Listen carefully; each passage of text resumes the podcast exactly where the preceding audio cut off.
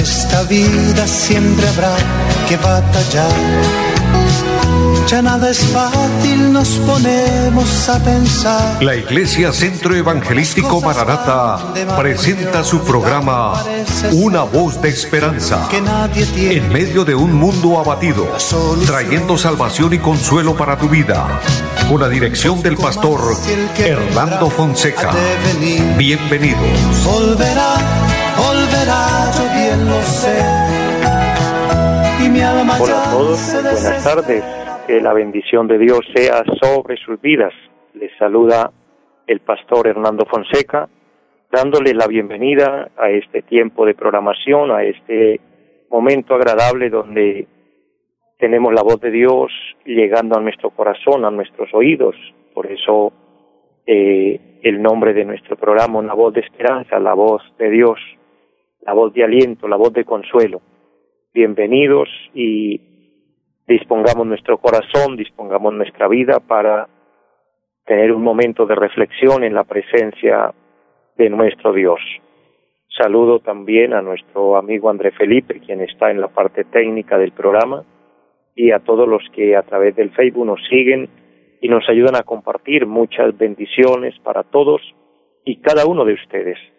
Amados, eh, vamos a presentarnos delante del Señor, vamos a orar hablar con Dios. Eso es precisamente la oración, eh, presentando nuestra vida, presentando también cada necesidad, cada petición. Yo sé que usted, mi amigo, mi hermano, eh, tiene cosas por las que le está orando al Señor. Pues nos vamos a unir en esta tarde, vamos a pedirle a Dios que se glorifique, que extienda su gracia, que su bendición nos alcance. Te invito para que oremos con fe, la palabra del Señor eh, nos dice que si oramos con fe, si tenemos eh, esa seguridad de que Dios nos oye, sabemos que tenemos las peticiones que le hayamos hecho. Así que vamos a implorar el favor del Señor. Padre y buen Dios que esté en el cielo, le damos gracias por permitirnos este momento eh, invocar tu nombre, Dios. Gracias por este programa. Gracias porque a través de estos medios estamos llegando a muchas personas, muchas vidas son bendecidas, muchas familias, hombres y mujeres en diferentes lugares son ministrados, son tocados. Eh, la palabra de Dios hace un efecto especial. Eh, por eso es una bendición. Pido Dios que bendiga esta emisora, que bendiga los medios por los cuales este programa se realiza y a todos los que son parte del mismo, Señor, porque cada oyente es parte del programa. Por ellos y por amor a ellos tú se glorificas y permites que haya este espacio donde podamos transmitir la voz de Dios, la palabra de Dios.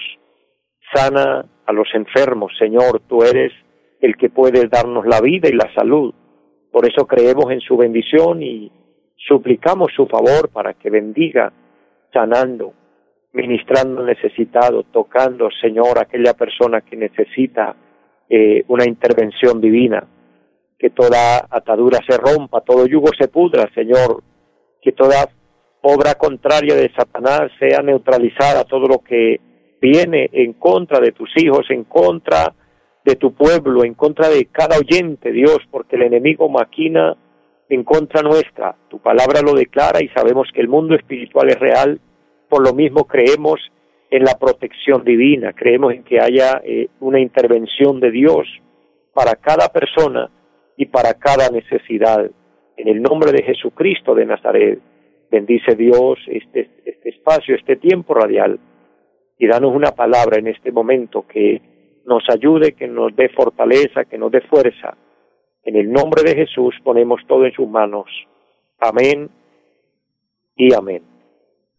Amados, vamos precisamente hoy a meditar en la palabra tomando unos eh, fundamentos bíblicos, unos textos sagrados de la Biblia y vamos a hablar de la oración. El apóstol Santiago, entre otros, ya que todos los apóstoles, eh, aún desde el Antiguo Testamento podemos ver eh, los patriarcas los reyes, los profetas, los poetas, todos y en el Nuevo Testamento nuestro mismo Señor Jesucristo, junto con los apóstoles y junto con la iglesia y todos los integrantes, eh, fueron muy amplios en el tema de la oración. ¿Qué es orar? Eh, antes de ir a la palabra, antes de leer, y vamos a leer hoy en, el, la carta del apóstol Santiago, eh, quiero definir esta parte importante, mis amados, lo que significa orar. ¿Qué es orar? Se habla mucho de este tema como les vuelvo a recordar, a través de la Biblia y a través de los predicadores eh, por décadas en todas las eh, generaciones pasadas, en todas las décadas anteriores y actualmente mucho se habla de orar. ¿Y qué es orar? Orar es tener una comunión plena con Dios. Pero ¿cuál es la actitud de la oración? La oración es que la persona se presente delante de Dios con fe, número uno, debe tener fe. Número dos, debe tener una muy buena disposición anímica, porque no es hablar por hablar, si no hay una disposición anímica, una palabra que salga de adentro del corazón, serían palabras vacías, serían palabras eh, sin sentido, sin fundamento. Las dos cosas mencionadas tienen, por supuesto, sus respaldos bíblicos. Cuando hablo de la fe, el eh, capítulo 11 de Hebreos y especialmente el verso 6 dice, el que se acerca a Dios es necesario que crea. Esa es la necesidad, o sea, ese es, ese es el, el fundamento. Es necesario que el que se acerca a Dios crea que le hay y que Dios es galardonador de los que le buscan. Cuando, cuando hablo o hablamos de una disposición anímica, amados, eh, estamos hablando de que haya sentido en nuestras palabras, o sea, no es, no es simplemente me arrodillo o voy caminando o voy haciendo esto o esto otro y estoy orando simplemente por hablar y repetir palabrerías, no. El Señor Jesucristo dijo, cuando, oré, cuando oréis, no usen vanas repeticiones. No, no es usar vanas repeticiones, no es aprendernos eh, cosas de memoria y estarlas repitiendo y repite y repite ahí porque me dijeron que repitiera tantas horas la misma frase. No, amados, la oración es, vuelvo a recordarle, una disposición anímica, algo que sale del corazón. Es como cuando tenemos amistad con alguien, y sé que me entienden sobre el tema, por supuesto, todos comprendemos esta parte. Cuando tenemos una amistad agradable, con esa persona que encontramos tema y se nos va el rato, se nos va el tiempo y tenemos mucho que hablar, tenemos mucho que contarnos porque es emocionante la charla. Es de la misma forma la oración, es de la misma manera. Es hablar con Dios creyendo que Dios está oyendo nuestra oración y emocionarnos al, hablar y saber que esto tiene un fruto extraordinario porque la oración es algo glorioso, es algo maravilloso. El apóstol Santiago, y vamos a ir a la palabra, en el capítulo 5, el último capítulo que escribe el apóstol Santiago, de hecho les recuerdo, amada iglesia, amados oyentes y todo el pueblo del Señor, se dice que la carta del apóstol Santiago son los proverbios del Nuevo Testamento. En el Antiguo Testamento hay el, existe el libro del rey Salomón llamado Los Proverbios que están eh, redactados con una sabiduría amplia, una sabiduría estupenda. Uno lee el libro de Proverbios y se llena de sabiduría, de dichos que enriquecen, de cosas que tienen sentido. Es sabiduría. Pero cuando pasamos al Nuevo Testamento sin dejar ese maravilloso libro de Proverbios, dicen los teólogos que la carta de Santiago, del apóstol Santiago, son los proverbios del Nuevo Testamento. Eh, esta carta está redactada con una sabiduría grande, de hecho inicia el primer capítulo hablando sobre el tema de la sabiduría y el, el apóstol Santiago dice, si alguno tiene falta de sabiduría, pídala a Dios y Dios se la dará abundantemente y sin reproche. Dentro de esas verdades, cuando hablamos de proverbios, estamos hablando de frases sabias, estamos hablando de, enseñanzas eh, prácticas de la vida.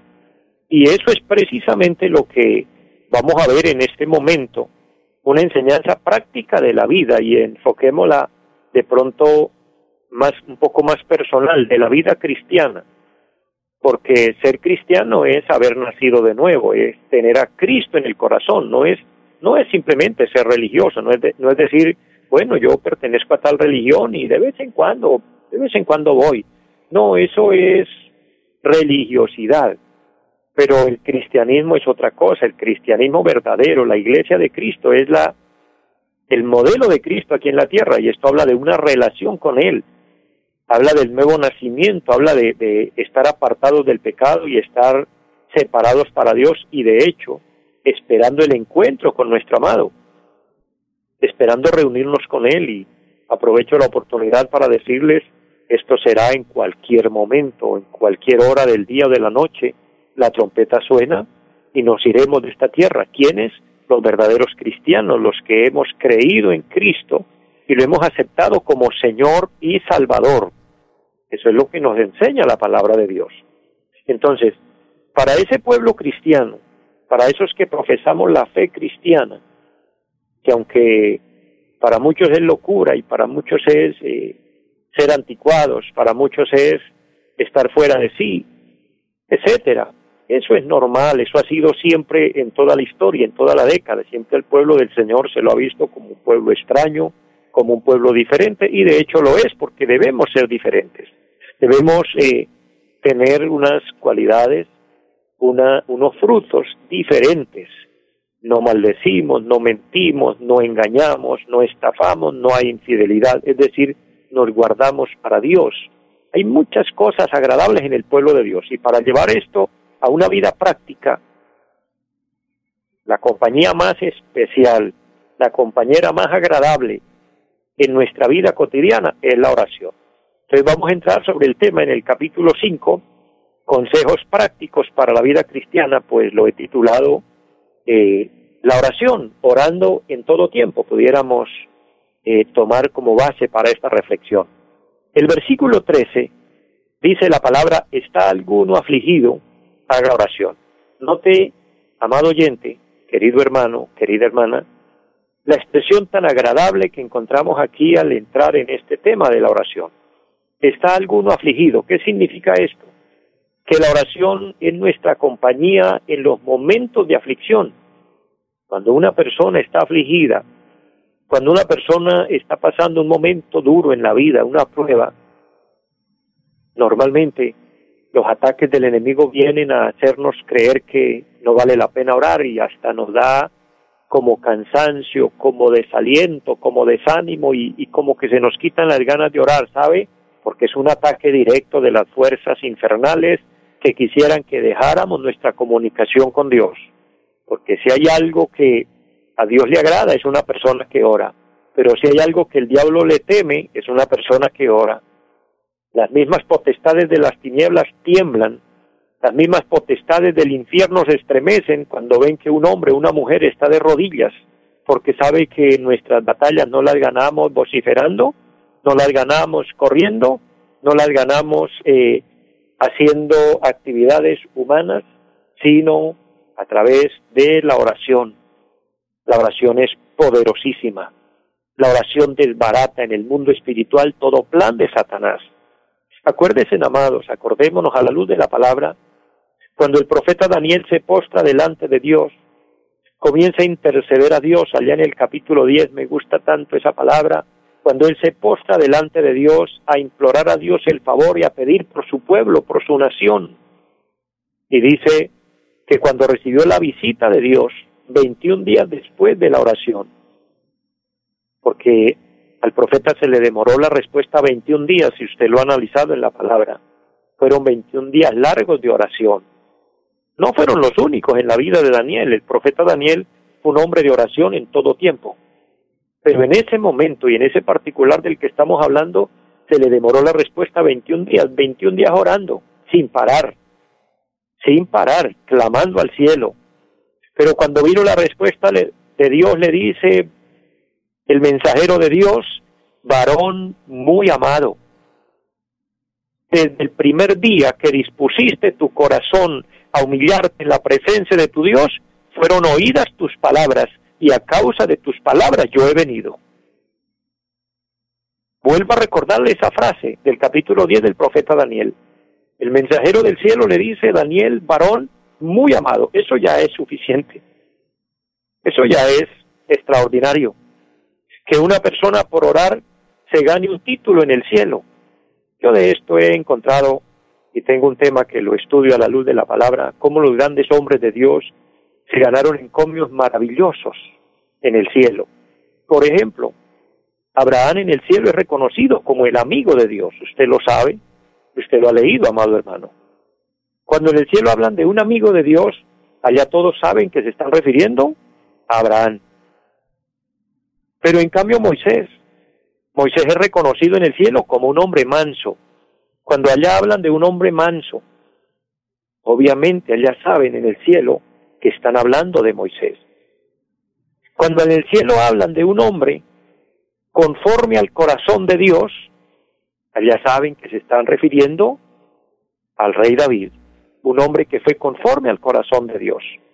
Pero cuando en el cielo hablan de un varón muy amado, oh bendito sea nuestro Dios, cuando se pronuncia en el cielo un varón muy amado, ese varón es el profeta Daniel. Así es reconocido en el cielo. ¿Y cómo se ganó ese título?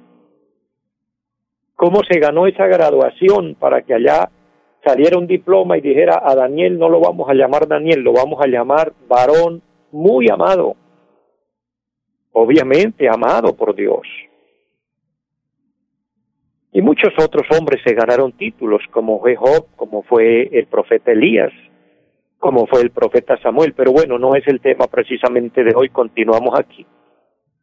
El profeta Daniel se gana ese título extraordinario, varón muy amado, por orar por hablar con Dios, es decir, Dios sintió mucho afecto por él. ¿Quieres, amado hermano, querido amigo, ganarse un buen título en el cielo, que Dios lo reconozca a usted? Pues habla con Dios, eso es orar. Dobla tus rodillas. ¿Dónde y cómo? Cuando quieras y donde tú quieras.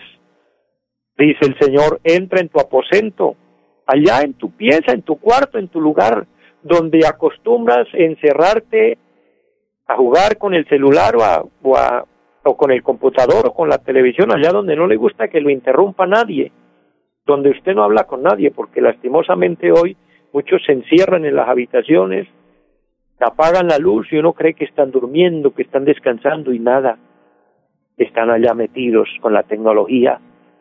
Oye, hasta que se duermen con el celular en la cabeza, en la frente, en el pecho, porque no lo sueltan ni para dormir, pero no hablan con los hijos, no hablan con la esposa, los hijos solteros no hablan con los papás, no, en la casa parecen todos unos extraños, no se habla nadie con nadie, allí lo único que cada uno mira es el celular.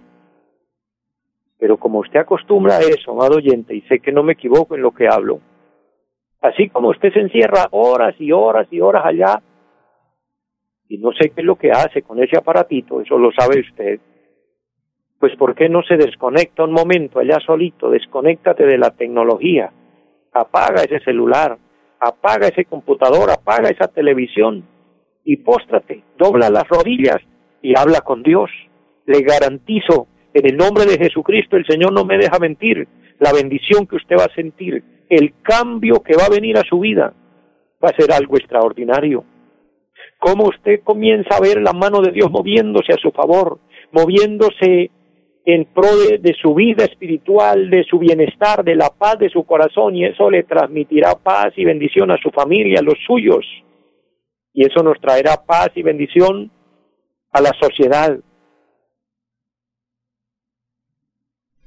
De manera que, como dice la palabra, si está alguno afligido, haga oración.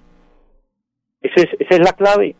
Ahora el mismo texto dice, y si está alegre, si está alegre dice, cante alabanzas, pero mirando este término a la luz de la palabra, cantar alabanzas, dice el apóstol San Pablo escribiendo a los colosenses que las alabanzas deben ser salmos que honren y glorifiquen a Dios cánticos espirituales y salmos que honren a Dios.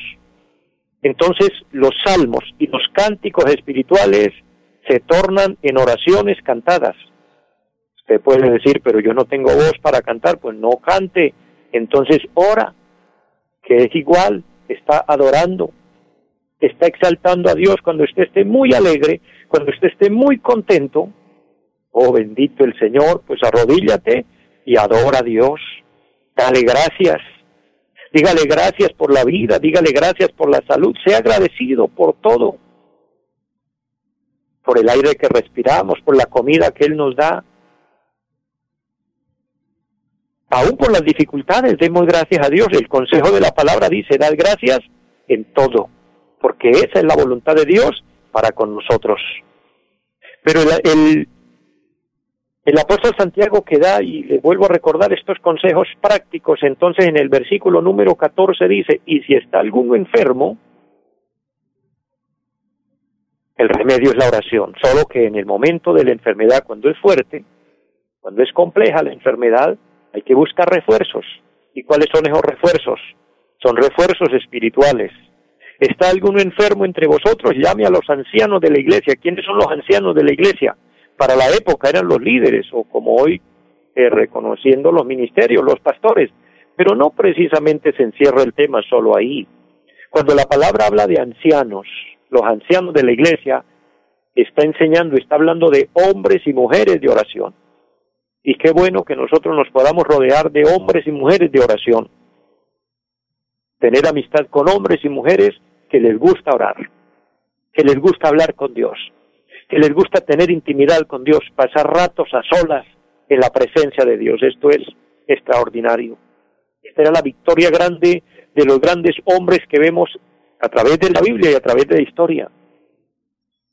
Hombres que sabían postrarse en delante de Dios, que sabían derramar su corazón, que postrados en rodillas oraban y después con pungidos de corazón entraban en un gemir, en un clamor y lágrimas corrían por sus ojos.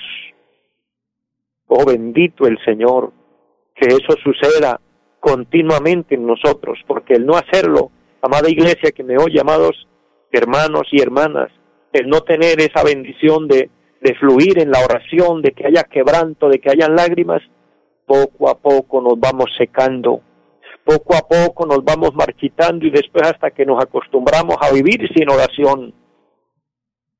Y sabe una verdad que le quiero recordar, y usted la sabe también. Vivir sin oración es vivir sin Dios.